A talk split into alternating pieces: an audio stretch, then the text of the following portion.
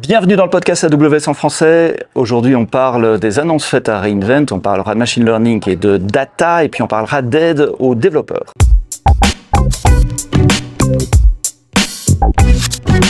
Bonjour, bienvenue dans le podcast AWS en français. Euh, comme je disais, épisode triplement exceptionnel. D'abord parce qu'on est à Las Vegas pour la conférence AWS Reinvent. On va essayer de débriefer quelques des, quelques-unes des annonces qui ont été faites.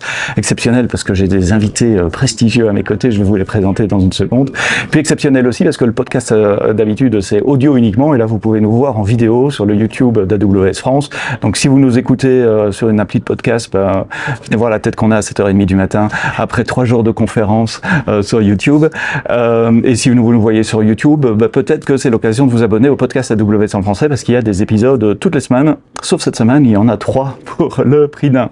Aujourd'hui, je suis accompagné de Virginie Mativet. Bonjour Virginie, tu es Modern Data Manager chez Teamwork, AWS Hero en Machine Learning, speaker à Reinvent euh, également. Tu avais un talk lundi matin, après-midi. Ça s'est très bien passé, ouais, c'était cool. Tu parlais de quoi? Je parlais des biais dans l'intelligence artificielle. C'est un sujet, ça il me semble que je t'ai ouais, parlé plusieurs fois. C'est un sujet que j'aime bien, qui me plaît beaucoup. Et du mhm. coup, effectivement, là, c'était sur la partie technique, comment on fait pour les détecter techniquement. Donc avec du code et de la démo et tout mhm. ça. Normalement, les sessions vont être postées sur YouTube. J'essaierai de la trouver ou si tu la trouves, envoie-moi un lien. Comme ça, je mettrai le lien dans les notes du podcast et de, vidéo. Et à côté de toi, mon collègue euh, François, François Baudruche, que vous avez déjà vu, déjà entendu dans le podcast AWS. Hein, c'est pas ta première fois. Tout à fait. Euh, François, développeur advocate, spécialiste .NET et on va parler des, aides euh, aux développeurs, des outils qui peuvent aider la vie. Oui, en tant que pour rendre les développeurs plus productifs, effectivement, leur simplifier la vie, leur proposer, leur suggérer du code avec Amazon Code Whisperer. Voilà, c'est un teaser parce qu'on va commencer avec euh, Virginie. Virginie, tu es spécialiste AML. Hier, c'était la, la, keynote AML. Qu'est-ce que tu retiens globalement de la mouvance, euh, les top tendances que, que tu identifies? Euh, Les top tendances, quand même, c'est à la simplification de tous les process avec plus de sécurité, plus de gouvernance, mais surtout pour simplifier la vie, parce qu'en fait, quand on fait du machine learning, on passe très peu de temps à faire des modèles et beaucoup de temps à faire, à faire en sorte qu'on puisse les entraîner. C'est-à-dire qu'on ait nos données, les, déjà les récupérer les préparer, les stocker, les analyser, tout ça. Et là, j'ai l'impression qu'il y a vraiment un gros boost pour faire gagner du temps sur ça et qu'on passe plus de temps sur notre cœur de métier, à savoir préparer des, créer des modèles plutôt que, le reste. Chaque fois que j'ai voulu créer un modèle, moi, enfin, je suis pas du tout euh, data scientist ou quoi que ce soit, je suis plutôt développeur euh, basic.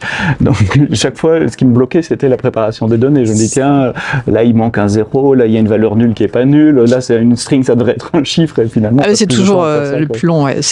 Dans les projets, on dit que c'est 80% du temps d'un projet qui est sur la préparation des données, alors récupérer les données, les préparer, les stocker, tout ça, et juste 20% sur la partie vraiment machine learning. Quoi. spécifiquement, quelles sont les annonces euh, qui t'ont marqué ces deux, trois derniers jours alors, alors il y en a une liste. Hein, je... ouais, alors il y en a eu une liste qui était euh, longue comme le bras, donc on va pas parler de toutes parce que sinon euh, c'est pas un podcast qu'il faut faire, c'est un live sur une semaine. il y a eu toute la partie géospatiale. Les, alors, les données peuvent être localisées, donc avec des coordonnées GPS. Mhm. Et ces, ces données avec des coordonnées GPS, avec des cartes et des choses comme ça, elles sont très, voire pas gérées du tout en fait dans les modèles actuels.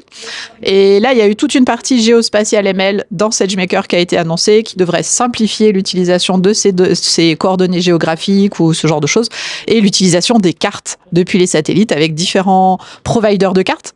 Euh, qui pourront être adaptés à la, euh, à la précision dont on a besoin sur le terrain. Alors, j'ai très naïf. Pour moi, une coordonnée GPS, c'est deux, euh, deux chiffres, deux chiffres avec une virgule. en quoi c'est spécial à traiter dans un modèle? Alors, les chiffres, ça marche plutôt bien. Ouais, les chiffres, ça marche plutôt bien, mais il y a une question de distance souvent mhm. et de forme. C'est-à-dire qu'un point A et un point B, ce qui est important, c'est pas tellement que les coordonnées elles se ressemblent, mais c'est peut-être plus qu'elles sont proches ou loin les unes des autres. Et pour ça, c'est des calculs particuliers qui permettent de gérer la distance entre deux points. Parce que euh, la Terre est ouais, ronde, la Terre est, c'est ça. C'est pas, un carré plat, c'est pas comme le puzzle qui est devant nous. Et du coup, bah, souvent, il faut des calculs particuliers parce que les coordonnées GPS, c'est en degrés. Mais un degré à l'équateur et un degré au pôle Nord, c'est pas du tout la, même distance. sur le terrain. Et donc, on peut pas comparer un degré en disant, bah, s'il y a moins d'un degré d'écart, c'est, bah, en fait, pas du tout. Et les systèmes euh, géographiques, il n'y a pas que les coordonnées GPS, il y en a au moins une centaine d'autres. Et c'est toujours un enfer à gérer. Et donc c'est plus le développeur qui doit faire des calculs pour euh, calculer ces données et les mettre euh, en ingestion du modèle, c'est les systèmes d'apprentissage qui sont automatiquement capables de détecter, tiens, ce sont des coordonnées, donc je peux dériver la distance. euh, Déjà, ça sera géré comme des coordonnées. Après, je sais pas exactement, parce que j'ai pas eu le temps de regarder tous les détails pour voir à quel point ça sera intégré, mais je pense que ça va aller dans le sens de, effectivement, on aura de moins en moins à les gérer nous-mêmes. et les cartes Et dans un modèle. Et les cartes, c'est pour quand on fait sur du visuel, en fait, Ah, c'est pas pour des. après, alors. Ouais. Donc ça, c'est pour autre chose quand on fait des modèles, mais sur euh, des zones géographiques Mhm. et qu'on a besoin de cartes, euh, bah, de cartes de satellite, en fait, tout simplement, bah, pour que ça soit pour détecter euh, des inondations, ce qui était présenté à la keynote, ou pour simplement euh, détecter des piscines, ce que fait l'État français Par exemple. à tout hasard, bien sûr, à tout hasard et sans. euh, voilà, ils ont besoin des, images pour savoir où sont les piscines et, et savoir sur le cadastre à qui elles appartiennent. Mhm. Voilà, bah ça, ça va simplifier la récupération des cartes et ça sera cool. Donc géospatial sur SageMaker, comme d'habitude, je mets les liens dans les notes du podcast ou de la vidéo. Vous scrollez un peu et vous trouverez euh, tout ça. On a parlé data zone également. C'est quoi une data zone? Alors là, ça sera surtout ce qui est gouvernance des données. Donc la gouvernance des données, c'est de dire qui a le droit d'accéder à quelles données, d'où elles proviennent, comment elles ont été modifiées, histoire d'avoir un petit peu une trace des données qu'on utilise. Parce que c'est beau hein, d'utiliser euh, 50 milliards de données, mais si on ne sait pas d'où elles viennent, on ne sait pas si elles sont fiables, on ne sait pas qui a accès ou autre, bah, on va pas arriver à faire des bons modèles à la fin. Et donc euh, DataZone permettra de gérer un peu tout ça. C'est pas l'objectif d'un data lake déjà de, de faire ça Ou quoi ça se différencie? Qu'est-ce qu'il y a de nouveau? Alors le data lake, il met tout au même endroit. Lui, il fait le stockage. La data zone, c'est ce qui permet de plus gérer qui a accès à quoi, qui euh, a créé des pipelines pour amener jusqu'au data lake, comment ça a été préparé. Parce que le data lake, elles sont stockées les données, mais on ne sait pas d'où elles viennent. Enfin, à part si on va voir le code qui est derrière du pipeline, mais sinon on ne Donc sait c'est pas. un nouveau service AWS. Donc c'est un permet de nouveau gérer service. les accès, euh, qui permet de, de donner accès facilement à des, à des équipes pour consommer des données et de gérer toutes ces métadonnées autour de la donnée, la version, la En source. tout cas, c'est ce qui est annoncé. Après, il faudra regarder effectivement dans les previews et ainsi de suite au fur et à mesure ce qui comment ça va être fait. Donc en mais ça- pour le moment. Alors, je sais plus si c'est en preview si c'est euh, en bêta, parce qu'en fait, il y a tellement d'annonces ici qu'au bout d'un moment, on sait plus du tout. Mais l'idée, ça serait ça, ouais, ça serait de pouvoir gérer un petit peu toute cette historique des données, comment elles ont été créées, qui a accès, pour simplifier aussi la recherche, que les gens puissent dire, bah moi, j'ai besoin de recherche de, de chiffres de vente. Je me connecte, euh, le, le service sait qui je suis et c'est à quoi j'ai le droit, et donc va me fournir des fichiers auxquels j'ai accès. Mhm. Voilà. Ça me rappelle euh, un service interne qu'on utilise chez Amazon depuis euh, plus de 10 ans au-dessus d'un data lake, qui est un portal de self-service à la fois pour publier des données, mais aussi pour souscrire à des données où on peut chercher par métadonnées, on peut voir qui est le owner d'un jeu de données, quelle est sa version, son rafraîchissement, Ah bah c'est peut-être l'ancêtre de DataZone ça Euh, en fait. bah, c'est- typique AWS, on capitalise sur euh, 10-15 ans d'expérience à construire des outils en interne et puis on met cette expérience à disposition de nos clients sous forme de, de, de services en, en, en mode managé. euh, donc effectivement, ça- ça- ce que tu dis, il y a un Ça ressemble. chez moi. Ça ressemble. en même temps, c'est pas euh, sorti de, très- de nulle part. hein. C'est euh. clair que voilà. Donc DataZone, un nouveau service, regardez dans les notes du podcast également. Hier, on a parlé avec euh, je- Jérémy ou Olivier, je crois, de zéro. Non, c'était avec Arnaud Jean qui était notre invité hier. On a parlé de zéro ETL avec cette possibilité de faire euh, un, flux automatique continu entre Aurora et Redshift. Et tu voulais revenir sur le zéro ETL aussi, parce que de nouveau, 80% du temps dans un projet data, c'est de la transformation de données, de l'acquisition de données. Donc ça, s'il y, y a du no-code en ETL, c'est un game changer. Ah ouais, carrément.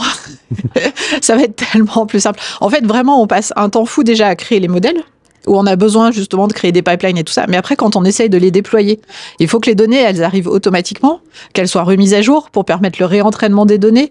Et ça demande à créer des pipelines. Et du coup, on utilise, bah, par exemple, Glue comme service ou Data Wrangler ou ce genre de choses. Et puis, euh, bah, il faut recommencer, mettre à jour. Euh, C'est très, très long. Il y a besoin de plein d'outils différents. Donc, moins il y a d'outils, plus il y a des trucs qui peuvent se faire automatiquement et mieux c'est. Euh, ça évitera d'avoir euh, des step functions avec des lambdas, du glue, euh, des, Une usine à gaz. ça devient vite un peu le bazar. Mhm. Et en Donc plus voilà. d'Aurora Redshift, tu as repéré un truc, euh, S3 Redshift ça Alors être quoi S3 Redshift, ça va être qu'à chaque fois qu'on va pouvoir poser un fichier dans S3, il va pouvoir être directement copié dans Redshift. Et en fait, nous, ça nous arrive. J'ai un sujet hein, sur lequel je travaille actuellement, où j'ai un pipeline où euh, je reçois des données d'IoT. Ces données d'IoT, je les stocke dans S3 pour euh, sauvegarde. Et puis après, je les intègre dans Redshift pour pouvoir faire des analyses, des choses comme ça. Et du coup, bah, j'ai une step function avec des lambdas qui prépare le fichier pour S3 et puis qui après va faire les requêtes pour le stocker dans Redshift et ainsi de tu suite. déclenches un workflow quand il y a un, un fichier qui arrive sur S3 et puis tu as du code qui va lire ce fichier Alors, et l'injecter dans Redshift. Ça se déclenche quand le message arrive dans IoT Ça, Core. Mais effectivement, il faut que ça le stocke dans S3, que ça le stocke dans Mhm. Redshift. Là, je vais pouvoir éliminer la moitié de mon pipeline, en fait. Mhm. Donc, je vais pouvoir le stocker dans S3 et puis c'est fini. Ça le stocke dans Redshift tout seul, c'est génial. Donc voilà. Bon, euh, il va falloir que je dise aux clients que quand ils ont payé la deuxième partie du pipeline qu'on va supprimer, c'était euh, voilà. C'est souvent le cas en fait. On vise la, simplicité, moins de code, c'est moins de bugs et puis c'est surtout. Ah bah ça marchera mieux et puis au moins on n'aura qu'un seul endroit où modifier les formats, ça le stockera sur S3 et puis ça sera fait pour le reste quoi. Et là, nouveau, je suis un peu euh, naïf, mais euh, il peut y avoir n'importe quoi dans S3. Enfin, je veux dire, ça peut être du JSON, ça peut être machin. Il y a quand même un format. Il faut que ça soit du CSV, qu'il y ait une structure. Donc, on sache dans quelle colonne il faut aller mettre quoi. Enfin, On va le mettre dans Redshift, donc il y aura forcément un Redshift, format à suivre. C'est une base de données relationnelle, enfin c'est un entrepôt de données, mais Mhm. ça reste avec des colonnes définies, c'est c'est pas du NoSQL, donc euh, Il y aura quand même un peu Il y aura quand même un peu, euh, un schéma de données à définir probablement comme dans, dans bah, sûrement que juste le JSON euh, suffira et sera lu et mappé par le nom des colonnes et qu'on indiquera juste la table dans laquelle ça correspond et que ça mettra dans chaque colonne la donnée qui correspond dans le JSON. Donc euh, voilà. Mais effectivement, il faut quand même que ça soit des données structurées pour aller dans Redshift. Parce que sinon, ça rentre pas vraiment Ouais, dans Redshift. on peut pas mettre une vidéo ou une image. euh, ça- Bah, dans Redshift, ça rentre pas bien. C'est comme faire rentrer un rond dans un carré. Ça, Ça- marche moins, ça- moins bien. ça n'a pas beaucoup de sens. Tiens, j'ai vu une annonce sur SageMaker aussi, purement cosmétique. Ils ont redesigné le, le studio. Euh, j'ai vu quelques screenshots. Ça valait la peine, je crois, non? Bah, vu à quoi ça ressemblait, euh, comment dire? C'est un peu comme quand on achète un appart euh, qui date des années 60 dans son jus. Ça peut être bien de remettre un petit coup de peinture des fois. Les grandes fleurs orange. euh, Ouais, le, ouais, le, c'est ça. Il n'y avait pas de grandes fleurs orange dans SageMaker. Non, mais les- c'est c'est ma collègue euh, Anne, Anne Schobart qui a écrit le, le blog post. Elle a mis plein de, de copies d'écran. On mettra les liens également pour que vous alliez voir. Mais c'est vrai que ça ressemble à une application web un peu plus euh, 21e siècle, un peu plus moderne. euh, pour, Ah. euh, Après, elle était bien au départ, mais c'est juste que comme ils arrêtent pas de rajouter des trucs dans SageMaker en permanence, au début c'était à peu près clean, et puis au bout d'un moment, bah, ça devient le bazar, quoi. C'est comme quand sur le bureau, on n'arrête pas de mettre des trucs, mais que qu'on se retrouve avec un avec Jenga, voilà, avec un puzzle puzzle. infaisable, avec euh, des licornes à colorier. C'est quoi ce puzzle? Parce que ça fait trois jours que vous voyez ce puzzle devant nous, peut-être.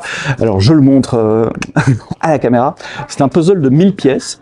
1000 pièces, avec que des icônes de service AWS qui sont orange, rouge ou bleu, mauve. Et en trois jours, ils ont fait le bord. Sur un Voilà. fond noir, bien sûr. Et en plus, les mêmes services sont présents plusieurs fois.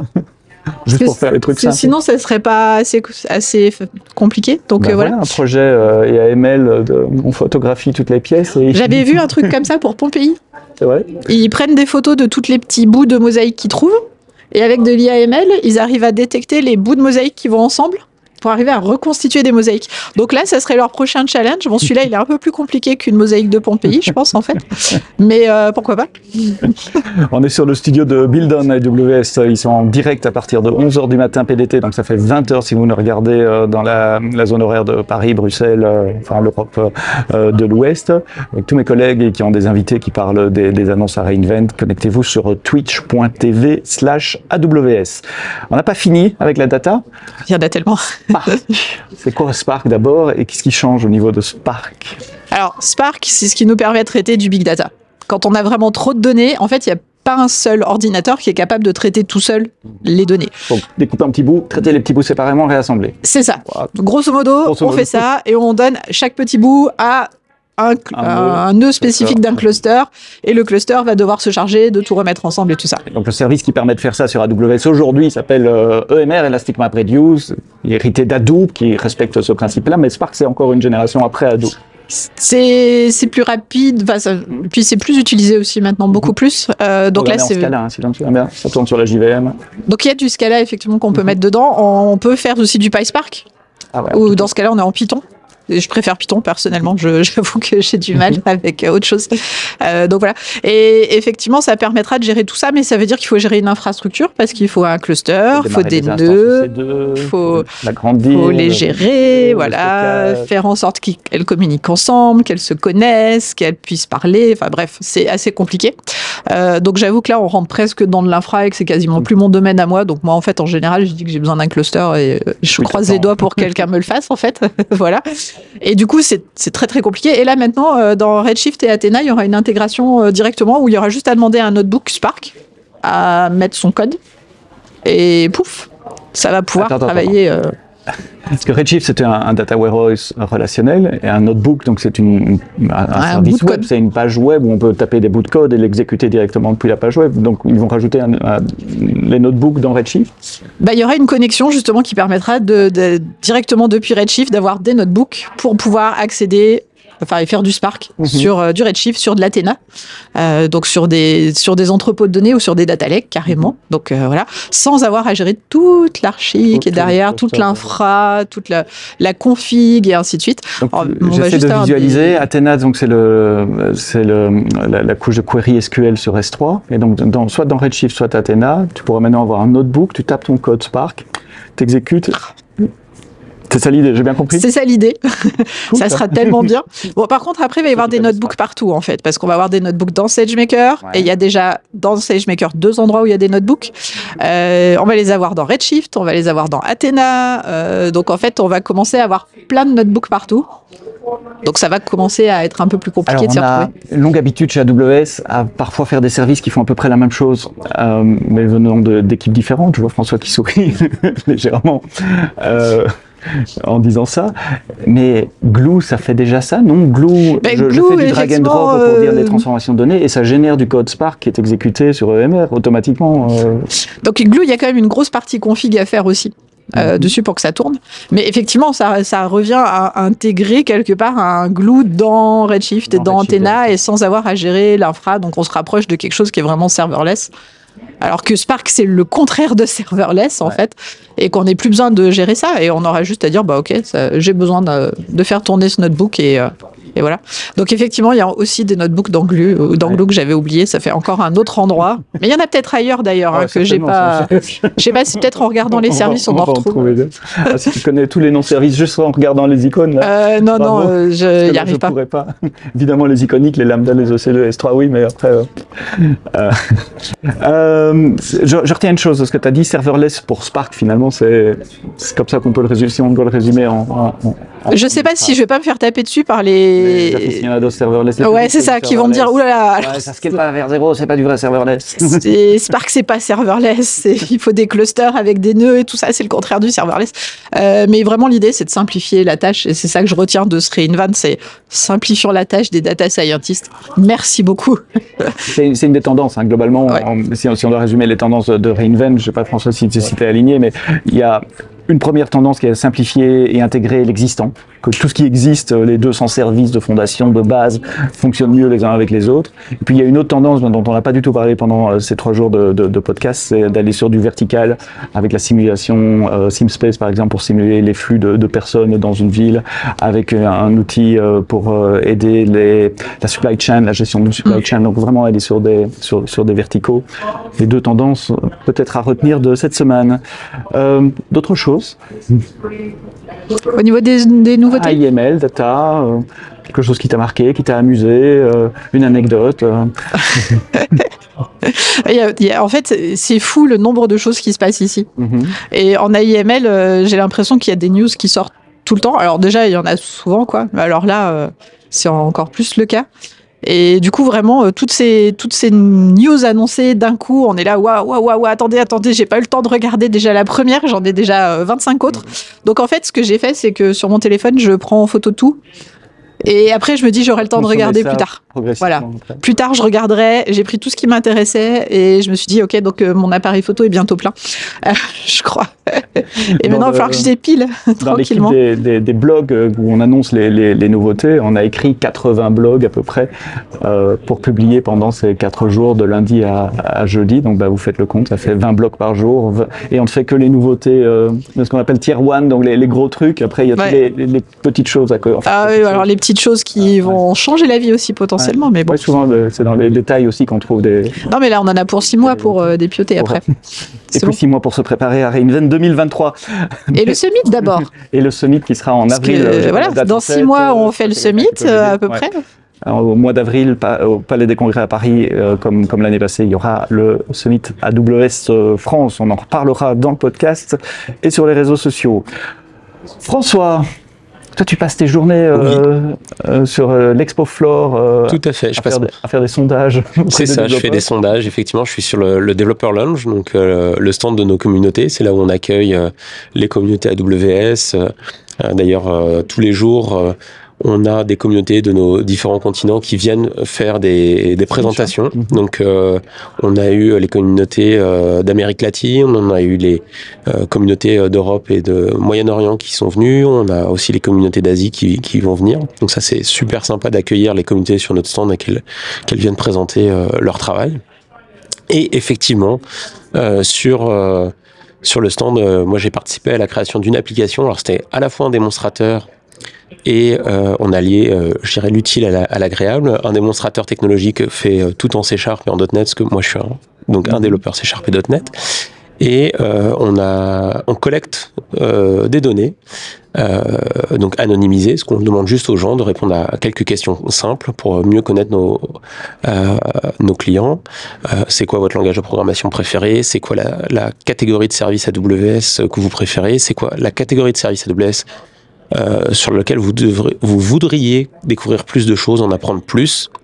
Donc ça nous permet de mieux comprendre. À Stack Overflow, most dreaded and most wanted, lesquels vous voulez travailler, lesquels vous voulez pas travailler. Non, tu non, non, on n'a pas posé la question. Ça viendra peut-être, ça viendra peut-être. C'était une, c'était une, euh, un MVP ce, cette démonstration et en fait ça a beaucoup de succès. Donc euh, on est déjà en train de discuter euh, de, de la réutiliser sur les prochains summits mm -hmm. et de l'améliorer. Voilà, mm -hmm. on, un peu comme euh, en mode agile, on a développé un MVP, ça marche, ça a du succès, donc on va certainement ouais. améliorer l'application parce que les gens sont contents Alors, de venir nous langage préféré des développeurs J'ai vu Python. Si je Alors Python est très très euh, très très loin devant. Ouais, tout euh, c'est 30%. Effectivement, c'est très loin devant. Euh, ce qui est intéressant, ça, ça, nous a permis de discuter avec les gens qui venaient voter pour Python. Et on avait euh, un a priori, c'est-à-dire qu'on se disait, oh, Python, c'est les gens qui font du machine learning et les data scientists. Et ceci dit, on trouvait que ça, ça faisait un peu beaucoup quand même euh, en, ouais. en pourcentage, juste pour euh, le machine learning et data scientist. Mm -hmm. Et en fait, en, posant les questions aux gens qui venaient, on a, fini, on a compris qu'il y avait beaucoup de DevOps engineers qui euh, utilisaient Python. Python. Euh, on avait beaucoup d'administrateurs système, d'administrateurs réseau qui euh, utilisent Python. Et du coup, euh, par exemple, si on compare là en, en, nombre de votes, on a trois fois plus de votes pour Python que pour Java, par exemple.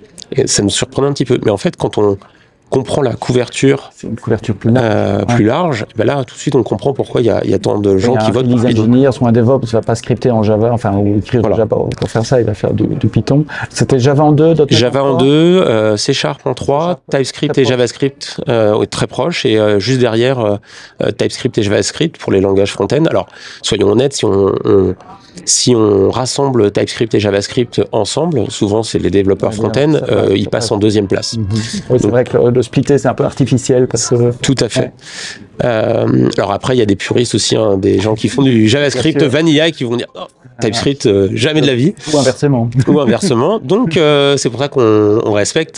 ce qui m'amusait de regarder, moi, c'était le long tail de tout le reste derrière, et une énorme diversité de langage. Tout à fait. C. J'ai vu COBOL qui est très bien placé. COBOL. Alors je pense qu'il y a des, des gens qui sont passés sur le stand. non, c'est des, des, gens qui étaient intéressés par les sujets mainframe. Mm -hmm. Et on a, on a des sujets autour de la modernisation des mainframes sur AWS. Et effectivement, bah, ces gens sont passés. Et, euh, eux, leur quotidien, c'est de travailler avec COBOL. Donc, euh, bah, ils ont voté pour le langage qu'ils utilisent au quotidien. -hmm. Donc, effectivement, on a, on a d'autres langages aussi. Alors, des langages que, euh, assez populaires en ce moment, enfin qui ont le vent en pouce, je dirais, en termes de. C'est Rust et Go. Et qui sont assez loin dans. Et qui sont assez loin, parce qu'en fait, je pense que c'est des langages qui, qui sont en devenir. Sur la phase émergente de, de, la courbe d'adoption. Donc, euh, donc on a des, des, variations comme ça, mais c'est assez intéressant parce qu'on a vraiment une langue telle, effectivement. On a des gens qui euh, votent pour SQL, par exemple. Effectivement. Vous corrélez les. Excusez-moi, on fait notre petite pop-up.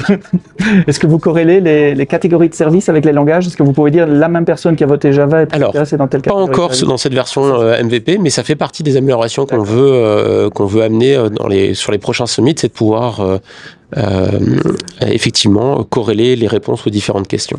Là, euh, cette fois-ci, on voulait surtout, euh, comme on veut pas collecter d'informations personnelles, on veut que ça soit complètement anonyme. Euh, on s'est dit, on pose une question et on n'a pas à gérer le fait que euh, la personne s'est peut-être arrêtée au milieu de, des, des différentes questions qu'on voulait lui poser, donc il faut redémarrer, il faut. Euh, donc c'est effectivement comme je disais, c'est du fire and forget. Est-ce que le, vous qui nous regardez, vous pouvez vous, retrouver les, les, les, résultats? Tu vas poster ça quelque part? Alors euh, pour l'instant, je les, euh, les publie sur sur LinkedIn ou sur Twitter en envoyant des photos et effectivement après Reinvent, je vais certainement faire un petit post pour donner les résultats finaux. vous avez le nom de François dans les notes du podcast, donc vous le retrouverez facilement sur LinkedIn également si vous voulez voir les, résultats. Code Whisper, revenons aux annonces AWS, mais c'était intéressant cette, cette, cette, petite parenthèse. C'est quoi Code Whisperer d'abord, euh, pour que tout le monde puisse euh, euh, nous rattraper? Et puis qu'est-ce qu'il y a de nouveau cette semaine sur Code Whisperer? Donc Code Whisperer, c'est un service d'intelligence artificielle pour les développeurs. Donc là, on n'est pas en train d'apprendre un modèle, c'est un modèle qui est déjà appris, c'est un modèle qu'on peut utiliser et qui est fait vraiment pour les développeurs. L'idée, c'est de proposer du code euh, à la volée quand on est dans notre euh, dans notre IDE, donc euh, dans Visual Studio Code, dans les outils de JetBrains, dans Visual Studio. on peut, par exemple, mettre en commentaire Là, on commence un commentaire, on dit bah là je veux implémenter une méthode qui va calculer la suite de Fibonacci. Ça, ça a été fait plein de fois. Et en fait, du coup, Code Whisperer va directement suggérer euh, le code à implémenter. Donc jusqu'ici, donc dans les annonces, jusqu'ici, Code Whisperer supportait Java et Python. C'est un plugin à rajouter dans mon C'est un plugin. Dans VS Code, par Alors, exemple. Dans VS Code, c'est pas un plugin à part. C'est il faut juste installer le plugin, AWS, Toolkit mhm. et ça vient avec le toolkit AWS en fait. Donc je l'ai déjà sur mon laptop. J'ai jamais utilisé, mais, voilà. mais j'ai le plugin installé. Et donc euh, effectivement là, ça, tout de suite, c'est actif. Alors c'est actif. Jusqu'à présent, pour l'activer, il fallait avoir un compte AWS et il fallait configurer le service et mettre euh, une, API key. L'autre annonce qui est, euh, de mon point de vue, euh, super intéressante pour les développeurs, c'est qu'aujourd'hui, il n'y a plus besoin d'avoir un compte AWS pour commencer à utiliser Code Whisperer, on peut utiliser, ils ont rajouté une authentification utilisateur final, donc on peut se créer un compte avec son adresse mail et commencer à utiliser Code Whisperer. Oui, mais euh, Code Whisperer, c'est pas gratuit. On paye quand même euh, à la suggestion. là, bah, donc là, là, c'est là quand on a un compte euh, avec une adresse mail, c'est le free tier. Donc après, il y a des limitations en free tier. Mhm. Aujourd'hui, le service, il est en preview. Donc effectivement, quand on est euh, juste avec un compte utilisateur, c'est le free tier qu'on peut mhm. utiliser. À un moment, si on atteint la limite du free tier, il fait plus de, il fait plus de propositions. Euh, ça, c'est pour simplifier la vie des développeurs. Et de l'autre côté, pour simplifier la vie des organisations, parce qu'il y a des entreprises qui commencent à se dire qu'ils veulent euh, utiliser ça à grande échelle, eh bien, on a intégré Code Whisperer avec AWS SSO. Et donc un administrateur euh, donc euh, des comptes de l'organisation peut activer euh, Code Whisperer pour l'organisation et les développeurs vont pouvoir s'authentifier donc activer Code Whisperer sur leur Active Directory, Ping ou n'importe quoi. Tout à fait. D'accord. Donc ça, c'est pour pouvoir l'utiliser en entreprise, en mode organisé. C'est l'administrateur euh, qui va activer le service euh, et ça va être géré au niveau de l'entreprise. Donc ce sont deux nouveautés qui facilitent finalement l'utilisation, l'intégration que ça s'intègre avec SSO. Et ça, Tout à fait. Ça simplifie. Le... Là, c'est pour vraiment simplifier la vie des utilisateurs, mhm. euh, que ce soit, euh, euh, je dirais, les développeurs indépendants ou les développeurs en entreprise mhm. qui sont dans des grosses organisations.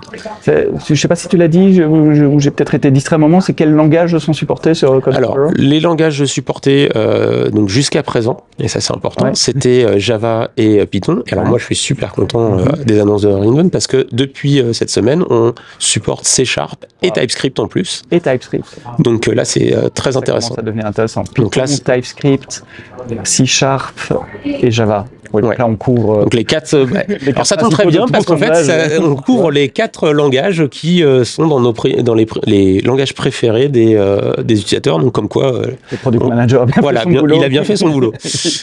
il a trouvé ça. Donc Euh, euh, ça, c'est des super annonces. Euh, donc pour essayer, tout ce que je dois prendre, c'est prendre le, Le toolkit AWS. le toolkit AWS. Tu, tu connais les, les plugins par cœur? Euh, C'est VS Code. VS Code, tous les outils JetBrains. Euh, Pour le moment, c'est tous les outils etc. IntelliJ, Rider, PyCharm. euh, effectivement. Et euh, alors, il n'y a pas encore euh, dans le plugin Visual Studio. Je me suis un peu en- en- emballé Mhm. tout à l'heure. Dans, euh, dans Visual Studio, c'est pas encore intégré. Donc là, c'est VS Code et les outils JetBrains. Ah oui, donc Visual Studio Windows, pas encore. Tout à fait. D'accord. Et t'as encore une dernière question, désolé, je te prends Pas de au dépourvu comme ça. Donc, tu as une idée du, du coût, du prix Alors non, aujourd'hui, c'est en en preview et il n'y a pas de, y a pas de, de notion de, de après, coût. Ce sera un prix par euh, milliers, millions de prédictions. des Tout à fait. comme ça, enfin, de, de- de suggestions. Voilà. Pas des prédictions, c'est des suggestions plutôt. Code Whisperer, si vous écrivez du code euh, Java Python, allez euh, regarder ça, ça peut simplifier la vie. J'ai vu des démos qui sont assez impressionnantes. hein. On met en commentaire, euh, je, enfin en anglais, hein, pas en français, euh, je veux télécharger un objet d'un bucket S3 et pouf, il nous pond, euh, 15 lignes de code. On n'a plus qu'à mettre le nom du bucket. Et, et- C'est vrai que L'objectif, c'est vraiment d'accélérer le, le développement. Euh, voilà, les choses qui sont répétitives, finalement, euh, le modèle, il les a déjà appris. On a juste à lui demander, je veux faire ça. Il va nous générer le code. C'est un vrai gain de temps et on peut se focaliser. Euh, ça, ça, l'objectif, c'est de permettre aux développeurs de se focaliser vraiment sur la logique métier et pas sur, le, le code boilerplate, comme on en dit en anglais, euh, qui est finalement juste de la connexion entre les différents services. On va devoir euh, écrire après. Virginie, on a parlé d'IML, François, on a parlé d'outils de développement et de langage de programmation. C'est ainsi qu'on va terminer ce troisième et dernier épisode du podcast AWS en français. Alors quand je disais dernier hier, euh, je veux dire dernier à Las Vegas, évidemment. Le podcast va continuer sous sa forme habituelle en audio dans les applications euh, de podcast habituelles, Deezer, Spotify, euh, Apple et Google Podcast pour ne citer que, que, que les principales. Et d'ailleurs, la semaine prochaine, vendredi, on parlera, euh, je serai avec le PMU. Euh, on va parler de leur infrastructure web et comment ils ont mis en place une infrastructure capable de scaler euh, très rapidement sur des événements sportifs où parfois ils ont des pics de trafic énormes. Tout ça, ça tourne sur AWS et on va lever un, côté du voile avec mes intervenants du, PMU. Ce sera vendredi prochain. Abonnez-vous d'ici là, comme ça vous aurez la notification. Merci d'avoir regardé euh, cet épisode jusqu'au bout. Merci à vous deux d'avoir passé votre temps tôt le matin puisque on enregistre euh, entre 7h30 et, et, et 8h du matin, heure de Vegas. Comme ça, on peut assister aux conférences et aux sessions après. Merci de nous avoir suivi. Rendez-vous la semaine prochaine. Et d'ici là, quoi que vous codiez, codez-le bien.